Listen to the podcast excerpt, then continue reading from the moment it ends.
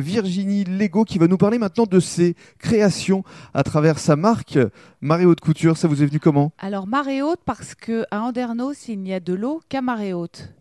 Et parce que je fais de la couture. Donc, marée haute, couture. C'était juste pour euh, montrer qu'on était dans le, le- le nord du bassin, le fond du bassin, ce qu'on appelle la vase, et qu'il y avait de l'eau qu'à marée haute ici. Donc, Mhm. c'était euh, Un pour petit situer- clin d'œil aussi. un petit clin d'œil au lieu, Ah, La voile, la marée, la, la haute couture. voile, la marée, et tout ce que je fabrique aussi. Alors parlez-nous justement de vos créations. Comment euh, est-ce que vous travaillez Alors, je récupère d'abord des voiles. Mhm. Où euh, au centre nautique, euh, beaucoup. Dans Danos Centre nautique d'Andernos, Mhm. avec l'association des Pinassotes et puis avec quelques particuliers qui me vendent leurs voiles, Ou qui vous les qui donne me troquent leurs voiles, euh, me donnent une voile contre un sac. Mhm. Euh, ça commence comme ça en général. Et après la voile, donc elle est ici, là on est dans votre atelier. Alors je l'ouvre, je la mets par terre à plat pour voir dans quel état elle est et ce que je peux récupérer surtout, si elle Mhm. n'est pas trop tachée ou si elle n'est pas euh, trop cuite quand Mhm. elle a trop pris le soleil.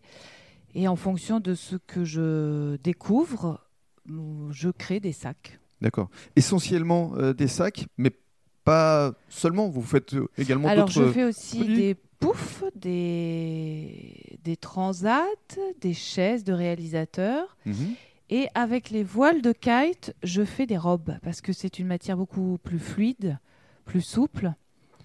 Donc j'ai créé des robes, euh, j'en ai vendu déjà deux, et là je pense que je vais faire toute une collection de robes que Mhm. j'aimerais mettre à la location. C'est ce que vous souhaitez développer. J'aimerais développer ça aussi. Mhm. oui.